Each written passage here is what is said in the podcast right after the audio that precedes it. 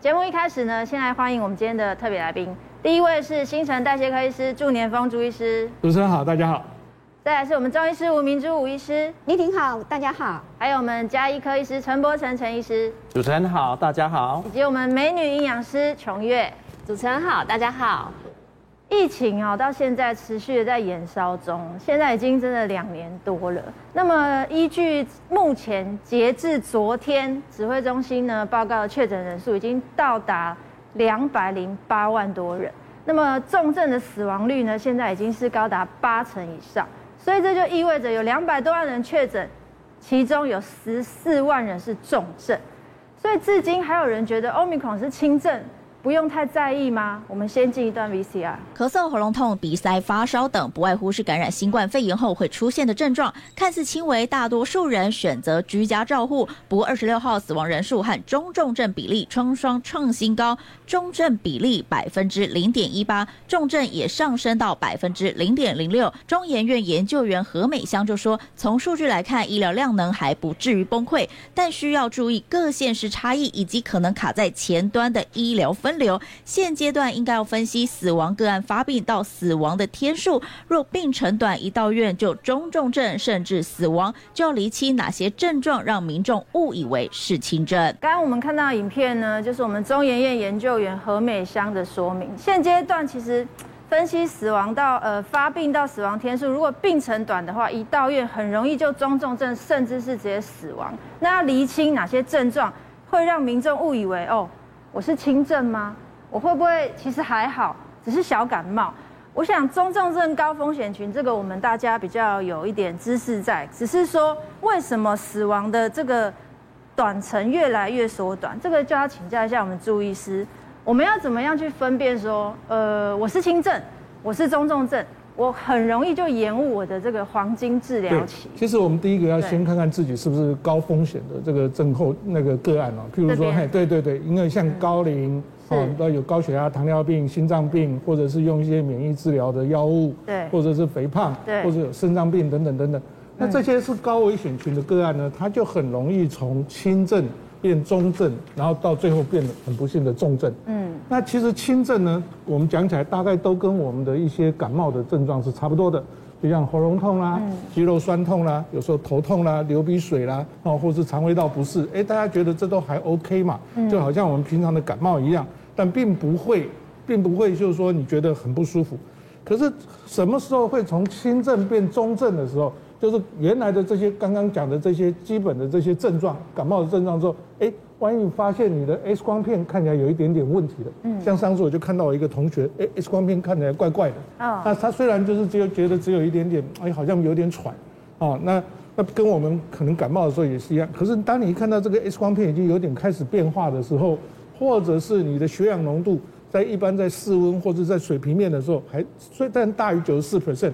但是没有到像我们一般人可能九十八啦、九十六 percent 以上，那这时候你就可能要考虑到，可能已经快要变到中症。嗯。但是当你如果血力动力学或者是生命症候不稳定的时候，譬如说血压掉了，呼吸变得比较喘了，超过二十几下、三十跳了，心跳也开始变得快了，变得一百跳，因为表示这个心肺代谢都出了问题了，甚至还有持续烧烧到三十八度半或三十九度以上，那这时候你就要考虑到它会变成重症了。所以我们可以从轻症的刚开始的感冒的症状，到中症的时候，哎，你觉得 X 光片有一些不一样，或是我们最近大家都一直说要监测血氧，血氧你一直拉不到，拉不高，拉不到九十五 percent 以上，哦，然后或者是你出现了更多的症状，譬如说晕倒啦，或者是喘啦，或者是血压变低啦，或者是这个体温还在高烧了，哎，这个时候就可能开始会变成重症。所以，但是特别是刚刚讲的这些高风险群的个案。那它比较容易会出现一些那个危及生命的情形，这要特别的注意。所以其实治疗黄金期，其实自己要知道自己身体的情况。对，因为我们治疗的黄金期大概都是在在中症、中症、轻症之前，赶快就要治疗。你等等到到了重症的时候，我们很多都要转到加护病房了，因为他那时候血流动力学不稳定的，我们都要转到加护病房。那你这个时候用用一些那些我们的口服药物，就是已经比较比较比较晚。好，所以我们当我们发现有这些情况的时候，就不要再待在家里。像国外，我们本来不是讲说这个用血氧监测器嘛？嗯。那其实，在国外他们也是做这个研究，但是最重要的是，他是要时时刻刻都要跟你的老医生啊，或者是你的医院保持联系。嗯。一看到你出现的一些症状之后，还是要送到急诊室，不是以为就是说，哎，还是待在家里，不是的。对。譬如说你刚刚讲的，我们血氧浓度掉到九十四 percent 以上，或是你的心跳超过一百跳以上，呼吸超过二十三十跳三十次以上，或是血压低到一百一百六十以下，哎，这时候你可能还是要跟。跟医生联络，或是医院联络，就是说，哎，我这样情形变化，那赶快去，赶快用一些抗病毒的药物，那这时候效果才是最好的。嗯，所以其实确诊的观众朋友，你自己要有一点危机意识，对不对，陈医师？对，的确哈，让民众稍微快速的，而且非常简单的稍微去了解你的状况是否要赶快去就医了。刚开始如果真的有出现轻症的话，通常都是上呼吸道，就是这个区域，所以你只有在这个区域。鼻腔、喉咙相关的这个部分，比如说一直打喷嚏、一直流鼻水啊，喉咙开始痛的这些症状，这些都还是属于轻症的时候，你大概就要心里有个底，说我是不是有可能有中奖的一个几率了。嗯。那这时候就要稍微去注意一下。但是它你只要往下走，到了下腹下那个呃下呼吸道，所谓的胸腔的这个部分的时候，出现这个部分的症状。那就是已经到中重症了。那最重要的就是，如果你去就医的话，三大特征一定要知道。嗯，这三大特征，你刚刚我们的朱医师也讲得非常的清楚了哈。第一个就是我们的血氧浓度在九十五以下，要特别去注意一下。这个当然是要仪器去测，家里不一定每个人都会有仪器，但是就是我刚刚所说的，你的末梢是冰冷的，你的手的颜色变色了。这些相关的部分的皮肤感觉是冰冰凉凉的，这个很有可能就有可能你的血氧的循环没有到那边去了。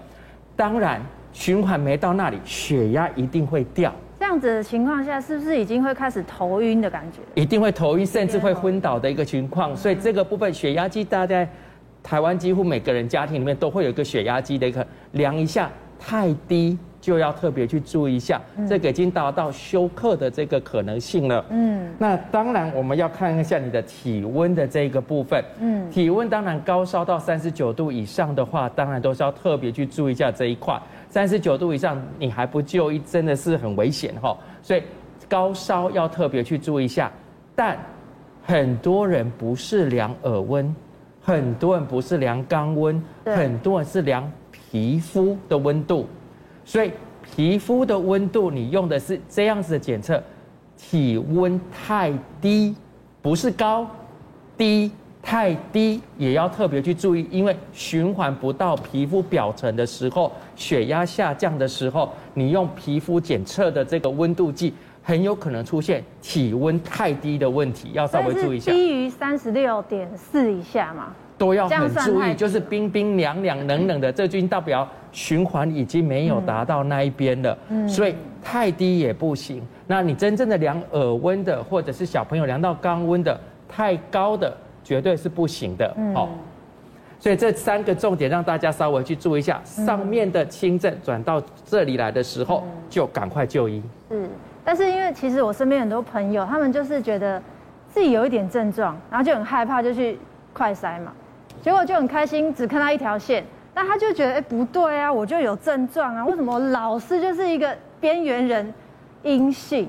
这到底，这到底要怎么样去快筛？你你知道这种阴阳人很多，你知道他到底想说，哎，我就是有症状。我身边朋友有一个，他连续一个星期喉咙痛、流鼻水，他每天快筛连续七天哦，全部都是阴性。然后他就真的不知道为什么，结果第十二天的时候，他终于快塞阳了。所以这个朱医师，这到底是怎么回事？为什么他可以这么久的阴性期间，然后忽然他就阳性？对，其实这有牵扯到几个方这个情形啊。第一个是不是第一个快筛的 OK 不 OK 啊？哦，第二个他可能病毒量够不够啊？哦哦，第三个就是说，哎，他这个像我我这边就举一个举一个我这个朋友的例子啊，他就哎，我应该把名字遮起来。他前一天筛的时候，你可以看到那一条是很，我不知道这样看得到看不到。第一条线很明显，哎，第二条线很淡很淡很淡。对。那大家本来是说只要看到这个颜色，那大概就有。但是有一些人就就看不到那么清楚，所以他本来以为是他是阴的阴的阴。可是我就跟他说，你不要急不要急，你每天隔天再筛一次，果然果不其然，第二天它就出现比较深的颜色。深。那真的有时候就跟我们的病毒量、采的方式，还有你的那个病毒聚集在哪里比较多。其实就像刚才陈医师讲的，那我们刚我们以前那个 alpha、delta，或是这个它可能在上呼吸道这边、咽喉这边，这个上面比较多，所以我们那时候都用鼻腔去裁剪。但是慢慢慢慢，Omicron 呢，它在喉咙的部分，它也可以出现有一些病毒，所以它这时候如果你用喉咙的裁剪也是 OK 的。鼻腔也测，喉咙也测，双管齐下最准。对，那因为根据这些研究指示说，如果你只测鼻腔，测一地地方可能六十 percent 啊，七十 percent。那如果你用鼻腔或者是咽喉测，可以到八十一到八十八 percent，而且你用两个不同的那个、哦、那个搓的。那搓两个地方，那可能会阳性更高，八十八。我们今天有图有真相，我们请一位 model，然后麻烦朱医师现场帮他测一下如何双管齐下。那这样测的时候还是一样，你就轻轻的，你看，哎，一二三四五，看到这前面有一点东西的时候，然后再把它打开来放在里面搅搅搅搅搅，那就当做这个是成成功的。那。本来有有一种说法，就是说好，那我塞完鼻子了，对不对？那我再啊，嘴巴张开，再再塞，再再再。另外一种呢，就是鼻子的用一根，然后插在一个那个一个这个培养的这个里面，所以都可以。好，然后另外一个呢，就是来来嘴巴张开，好，弄在这两边的到到扁桃腺，我们往里面扁桃腺。你看这个就有点短了，因为你看这个时候搓的时候，我的手都已经快到，不过还好是因为自残。那你看也是一样，两边各弄了五下之后，再再放进。他们认为说，如果两个都用不一样的，好，用鼻子用鼻子的这个咽喉用咽喉的，那它的准确率最高，大概有到八十八 percent。所以两个放在不同的试剂看它的快筛快筛的结果，同时测同时测这个就这个是比较好一点。了解。所以朱医师，我们刚鼻子不管它的棉棒长短，应该是要多深才是比较可以测到病毒？鼻子我们一定要把它戳到戳到那个鼻咽的。这个切都有有有戳到东西的感觉，但是你不要把人家用力戳。镜头就对。对对对对对。那喉咙的部分呢？喉咙也是一样。对。那你一定要看到扁桃腺的那个两侧嘛，然后你就用那边。一般来讲，我们戳那里的时候，你看我们用我们用刷牙的时候，你用牙刷去顶你的咽喉部的时候，你都会有一个 gag reflex 这个。对对对。哎，可是它。他都没有啊，一般也是要弄 弄到那边，哎，你自己会有一些恶心想，那个才其实才是真正比较用到的地方。那如果说我们真的确诊的，到底有什么食物可以帮助？防疫的也好，确诊后的也好。嗯，如果说以确诊后来讲的话，其实我觉得就是呃是病毒感染嘛，所以你真的会好，还是要靠我们自己本身的一个免疫能力、一个抵抗力哈。那其实有几类的食物是可以建议大家就是可以做补充的，因为你确诊其实大部分都有上呼吸道症状嘛，可能会有喉咙不舒服啊，或一直咳嗽。那其实你在挑选食材的一些质地就可以选择比较软。或者是比较比比较凉的方式，比如说像多糖体就会很建议大家可以多做补充，那因为它可以帮助我们提升我们的免疫力嘛。那这个多糖体的部分，可能就是像一些香菇啦、杏鲍菇啊、金针菇啊、红喜菇啊、雪白菇，其实很多菇类很方便取得，而且它的烹调也算简单。然后再来有一类就是 Omega three，就是我们的一个呃好的油脂，因为它可以帮助我们抗发炎。嗯、那这个 Omega three 含量比较高的食物，可能像一些鲑鱼啊、秋刀鱼或者是青鱼。那因为它也是比较优质蛋白质的部分，所以其实你在这个时候食欲不好，其实你多补充这种蛋白质其实是会比较好的。就千万不要不吃，或者是因为你可能因为隔离的关系，你可能只能就是煮一些干粮，就比如说泡面，真的听很。很多都是只吃泡面，对啊，然后可能两餐当一餐吃，嗯、那其实你的一个营养素来源不足，其实就会让你复原的速度就会拉长。嗯。嗯，然后再来有一类就是 B 群，那特别是在 B 六的部分哦，那这 B 六部分它可以帮助我们调节我们免疫细胞的活性，那含量比较高的就像一些里脊肉啊，或者是一些香蕉，就是一些水果类，或小黄瓜，小黄瓜你可以把它做成凉拌的，嗯，对，其实也很方便。然后你可能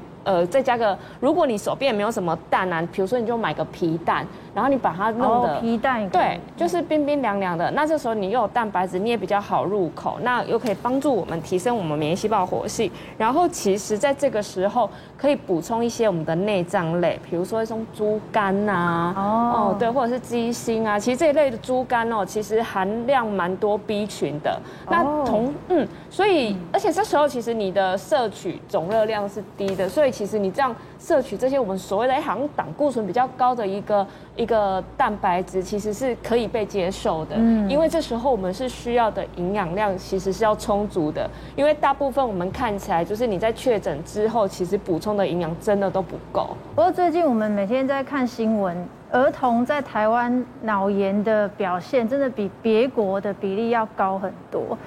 之前呢，就是有一位台大儿科医师李李炳颖说，唯一的方法，最好的方法就是不要感染。陈医师，我觉得这个听起来好像是正确啦，可是其实好像蛮难的吼。李医师说最好不要碰到，但因为我们不是清零，所以我们一定会碰得到，是，所以这个部分就一定会有可能需要去做防护。嗯，那我没有抗病毒的药，我能不能透过别的方法把抗体给宝宝呢？有。研究告诉我们说，母奶这个部分是可以把抗体给宝宝的，而且可以给宝宝保护。有些是说我可以给你抗体，它不一定会有作用。是，但是现在的研究告诉我，我给了抗体，这个抗体还是活的，而且还有保护的作用。精油母奶，精油母奶。好，那这个的话是呃英国的 Manchester 哈。它这个部分做出来的研究告诉我们说，母亲的母奶里面它是可以具有保护的，所以得过新冠病毒预防呃呃得过新冠病毒的妈妈，她的身体会有足够的抗体，她从母奶中不会把病毒传给宝宝，反而会把抗体给宝宝做一个保护。哇！这个研究报告就在美国的 JAMA 的杂志里面发表出来。就算你没有得过新冠病毒的妈妈，你就打过 mRNA 型的，就是莫德纳或 BNT 型的预防针的话，你仍然可以从你的母奶当中给予小朋友免疫的保护，直接是有免疫相关的保护。对，那当然在我们的卫福部的官方网站上面，一百零五年的官方网站上面就直接告诉我们说，母奶可以保护小朋友。不被受上呼吸道感染的一个风险，所以对于母亲来说真的是很重要的一个部分。所以今天你如果有小朋友，你如果接种的 mRNA 的预防针，或你曾经得过，其实你的奶水是是可以帮助的。那这个不是说我们整个治疗部分全部变成奶水，并不是，而是说该治疗的还是要治疗。嗯，只是说所有的病人在住院的过程中，还是要吃饭，还是要吃东西。只是吃东西的过程中，如果里面有一餐两餐加上母奶的话，其实可以协助。